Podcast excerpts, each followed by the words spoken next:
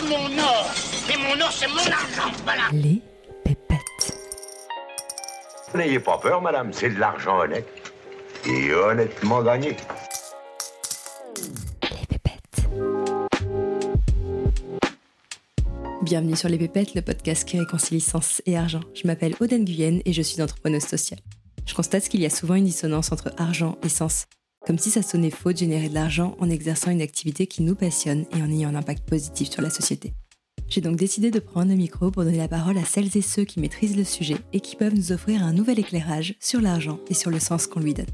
Et si après ça vous voulez encore plus de pépettes, retrouvez-moi sur Instagram, les pépettes podcast, où je serai ravie de papoter avec vous et d'approfondir les sujets qu'on aborde ici.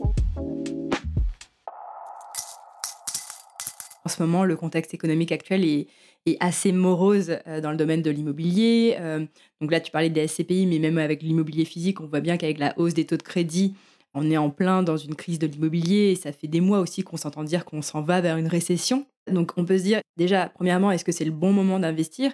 Et deuxièmement, est-ce que je dois adapter ma stratégie d'investissement en fonction du contexte économique? Ah, C'est très dur de, timer le, le marché, le marché immobilier spécialement.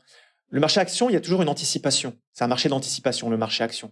Si on anticipe une crise dans un an, le marché action, dès maintenant, va commencer à baisser. Tu vois. Tandis que le, marché immobilier, c'est l'inverse. Les prix baissent seulement quand la crise est déjà bien installée. Et là, on, observe sur le marché immobilier, euh, c'est très très lent, une grosse inertie. Sur le marché parisien, ça a déjà baissé depuis un an. Le reste du marché français, à part les grandes villes, mais il y a plein de marchés qui ont à peine commencé à baisser. Et euh, logiquement, ça va commencer à démarrer. euh, souvent, c'est très très long. Ça, peut commencer à démarrer maintenant. Tu vois, après le, marché parisien, ça peut commencer à baisser maintenant. Il y a un contre-coup euh, parce qu'au début, il y a les, les- les vendeurs qui résistent, qui refusent de, de baisser leur prix. Beaucoup de vendeurs résistent. Mais finalement, le stock d'offres, le stock d'appartements, de maisons en vente, s'accumule, ça grossit. Et puis les vendeurs, mine de rien, bah, ils commencent euh, à avoir la pression. euh, ils voient que le- les, les prix commencent à baisser. Ils voient qu'ils ont besoin eux-mêmes. Ils ont des projets. Les vendeurs eux-mêmes, peut-être, ils veulent vendre pour acheter plus grand ou parce qu'il y a une succession qu'ils doivent liquider, ou ils résistent souvent pendant un an, mais, mais au bout d'un moment, ça commence à lâcher.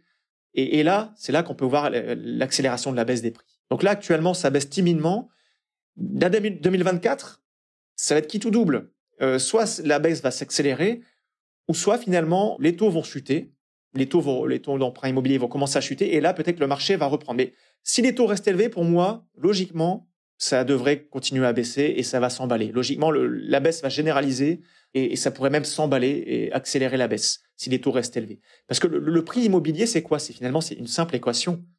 Un prix immobilier d'un bien immobilier, c'est l'apport qu'on peut mettre plus la somme qu'on emprunte. Si pour une même mensualité, par exemple un couple qui gagne 3000 euros par mois, il ne peut plus emprunter que 1000 euros par mois parce que c'est un tiers des revenus, il peut rembourser que 1000 euros par mois à la banque, avec des taux beaucoup plus élevés, à 4% au lieu de 1%, ça veut dire qu'au lieu d'emprunter, je dis n'importe quoi, mais l'or- l'ordre de grandeur, c'est à peu près ça, au lieu d'emprunter 200 000 euros euh, quand les taux étaient à 1%, il ne pourra plus emprunter que 150 000 euros maintenant à des taux de 4% sur 20 ans. Donc, mécaniquement, l'appartement qui valait 200 000 avant, maintenant, il va baisser à 150 000. Alors, pas d'un claquement de doigts, mais sur 3, 4 ans ou 5 ans, ça pourrait baisser de 200 000 à 150 000. Et ça, ça fait une baisse de 25%. Et mécaniquement, c'est ce que c'est. hein, Quand on passe de 1% d'emprunt à 4% de taux d'emprunt, c'est à peu près 25% ou 30% de, de, de baisse de solvabilité. On emprunte 30% de moins. Donc, mécaniquement, les prix, pour s'ajuster au pouvoir d'achat des Français, devraient baisser de 30%. Ça, c'est la logique. Maintenant, il suffit qu'en 2024, euh, Macron, le gouvernement décide de soutenir les ventes.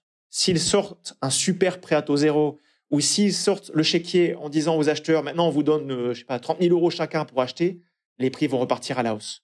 Les prix immobiliers dépendent de l'offre et de la demande, bien sûr. Ok, c'est l'offre et la demande. Mais la demande, c'est quoi? C'est la demande solvable. Parce que si on est 10 personnes à vouloir acheter un appartement, si on, peut tous les 10 emprunter beaucoup moins, eh bien, les prix baissent. Voilà, c'est l'offre et la demande, mais la demande solvable, c'est ce qui compte. Et si l'État resolvabilise les Français, les prix repartiront la hausse. Donc, c'est ça l'inconnu en fait. C'est très difficile de timer le marché immobilier parce que ça repose sur deux piliers en France. Le taux d'emprunt, comment va évoluer le taux? Je pense que ça restera, on verra plus les taux à 0 ou 1% avant longtemps, je pense. hein. Euh, C'était une anomalie de l'histoire. Historiquement, le taux à 4%, il est normal en fait. Les jeunes qui nous écoutent, ils trouvent que c'est élevé 4%. Mais moi, j'ai j'ai 40 ans et pour moi, 4%, c'est normal. Mon premier emprunt immobilier, il était à 4% en, en 2007. J'ai emprunté même à 4%, c'était monté à 5% même à un moment donné. Donc 4% pour moi c'est normal. Historiquement, quand on regarde les taux immobiliers sur 50 ans, 4% c'est tout à fait normal. Ce qui était anormal, c'était les taux à 1% à peine. Certains empruntaient sur 20 ans à 0,80. C'était totalement délirant. C'était ça qui était anormal. Donc dites-vous que si ça reste à 3 ou 4%, c'est normal. Et du coup, les prix doivent s'ajuster. Les prix se sont enflammés pendant 10 ans. Pourquoi? Parce que les taux ont chuté. Donc les gens empruntaient 30% de plus et les prix ont fait plus 30% ou plus 50% dans, dans certaines villes. Parce que les gens empruntaient plus. Ils mettaient donc plus pour acheter. Ils, mettaient plus d'argent pour acheter, non pas pour acheter mieux, mais pour acheter plus cher la même chose. Donc c'est un marché de, dupes. C'est un non-sens complet. Et donc là, logiquement, c'est la bascule. Il faut que c'est les vases communicants. Si on emprunte moins, les prix devraient baisser de 25 ou 30%, sauf, voilà, sauf si l'État sort des aides. Mais pour moi, c'est des fausses aides. C'est des aides déguisées aux vendeurs pour qu'ils vendent plus cher si l'État sort des aides de prêt à taux zéro ou, des chèques, il sort son chéquier pour les acheteurs, on croit a priori que c'est une aide pour l'acheteur, pour acheter mieux, mais non, le, prix va se refléter à la hausse, le prix va augmenter, donc finalement c'est une aide pour que les vendeurs vendent plus cher. C'est ça. Donc vaut mieux que l'État ne sorte pas d'argent parce que sinon c'est nos impôts qui financent ces aides. Ça revient à payer plus d'impôts pour que les prix augmentent. C'est totalement non-sens. Donc ce serait juste une aide déguisée aux vendeurs et aux notaires, parce que les notaires sont payés en pourcentage par rapport au prix de vente et aux banques, pour que les banques prêtent plus sur plus longtemps pour euh, rendre euh, captifs plus longtemps les emprunteurs. Donc voilà, c'est pour ça que le marché immobilier est difficile à timer. Ça dépend de l'évolution des taux et ça dépend des aides de l'État. Et, plus il y a d'aides et plus les taux baissent, plus les prix vont augmenter.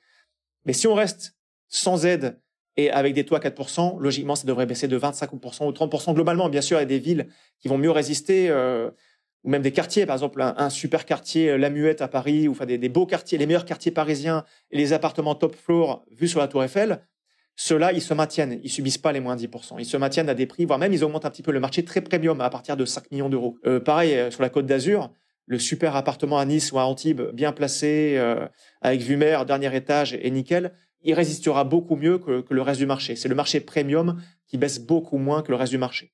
Pareil sur le marché action d'ailleurs. Hein. Le marché action se porte très bien en 2023, mais on voit que finalement, c'est les grandes actions qui ont super bien performé.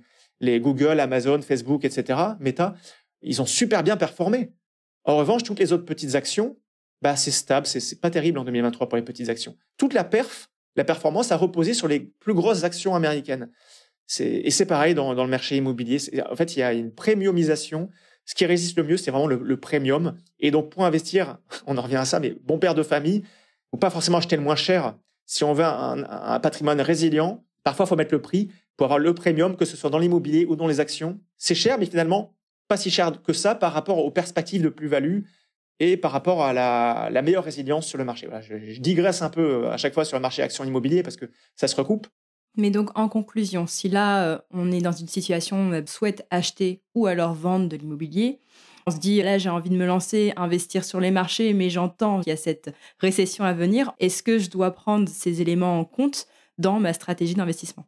C'est délicat parce que dans six mois, on va réécouter l'audio, on va dire, mais il a raconté n'importe quoi. Donc, ce que, ce que j'ai appris, en fait, c'est que plus je sais, moins je sais. Tu vois, il y a, il y a dix ans, j'étais convaincu que le marché immobilier allait chuter. Euh, C'était en quelle année? En 2008-2009, je crois. Ça a commencé à baisser. Et pour moi, j'étais convaincu que ça allait chuter euh, à mort. Et finalement, c'était Sarkozy à l'époque, il a sorti les aides, le prêt à taux zéro, etc. Même la déduction d'intérêt d'emprunt, tu pouvais les déduire fiscalement dans ta déclaration de revenus. Ça te faisait défiscaliser, tu payais moins d'impôts en déduisant des intérêts d'emprunt. La résidence principale, normalement, c'est que sur l'immobilier locatif. Mais Sarkozy avait sorti cette mesure pour la résidence principale. Du coup, l'immobilier avait rebondi. L'immobilier français n'avait baissé qu'un an ou deux. Après, il avait rebondi en flèche parce que Sarkozy avait sorti les aides. Et tu vois, ça, ça m'a vacciné. Et maintenant, je fais plus de projection. C'est pour ça que j'étais très prudent tout à l'heure. Je te dis, en principe, ça va baisser, sauf si Macron, au gouvernement, sort des aides. Là, il va remettre du charbon dans la locomotive et ça va redécoller, ça va repartir en flèche les prix de l'immobilier si les aides à l'achat ressortent. Les, déductions d'emprunt, des intérêts d'emprunt, les prêts à taux zéro, etc. Donc moi, euh, à titre perso, si je suis joueur, tu vois, je suis propriétaire à Lille depuis trois ans, j'ai dit à ma femme hier, j'ai bien envie de vendre, c'est le moment de vendre parce que je pense que euh, l'île, ça a encore bien tenu depuis un an. C'est un des rares marchés qui a plutôt bien stabilisé depuis un an. Et je, lui ai dit, à mon avis, au bout d'un moment, ça va céder. Je pense que les prix sont exagérés. Mon appart, même, euh, enfin, il mérite pas. Je l'ai acheté 800 000 euros à peu près. Je trouve que c'est un peu cher pour ce que c'est. Pourtant, c'est mon appart, hein, tu vois. Mais euh, je suis le premier être objectif, pragmatique. Logiquement, j'estime qu'il devrait baisser. Vu la hausse des taux d'emprunt, il devrait baisser. J'estime que c'est cher pour ce que c'est, quoi. Donc j'ai bien envie. Et là, si un jour mon acheteur, si je le vends demain et l'acheteur m'écoute, bah, il va dire maman, je l'ai acheté trop cher. Euh, il dit lui-même que ça devrait baisser. Mais voilà, c'est, je suis objectif. Euh, moi-même, je suis prêt à perdre du patrimoine immobilier. Euh, j'ai beaucoup d'IMO dans mon patrimoine aussi, et, je trouverais ça logique que ça baisse. J'en ferais pas un scandale. Je trouverais ça logique de vendre à moins 5, moins 10% C'est, ce serait logique euh, que le marché immobilier. Donc moi, si je suis joueur, j'ai envie, de, ce que je disais à ma famille hier, de vendre maintenant dès demain et de racheter plus tard, tu vois, de partir en location 2-3 ans et de racheter dans 2-3 ans quand, quand ça sera, à mon avis, moins cher. 10, 20, et, et sur des belles sommes, c'est énorme. Si je vends à 800 000 et pour acheter un appartement à 1 million 2, s'il baisse de 20%, c'est 240 000 euros économisés.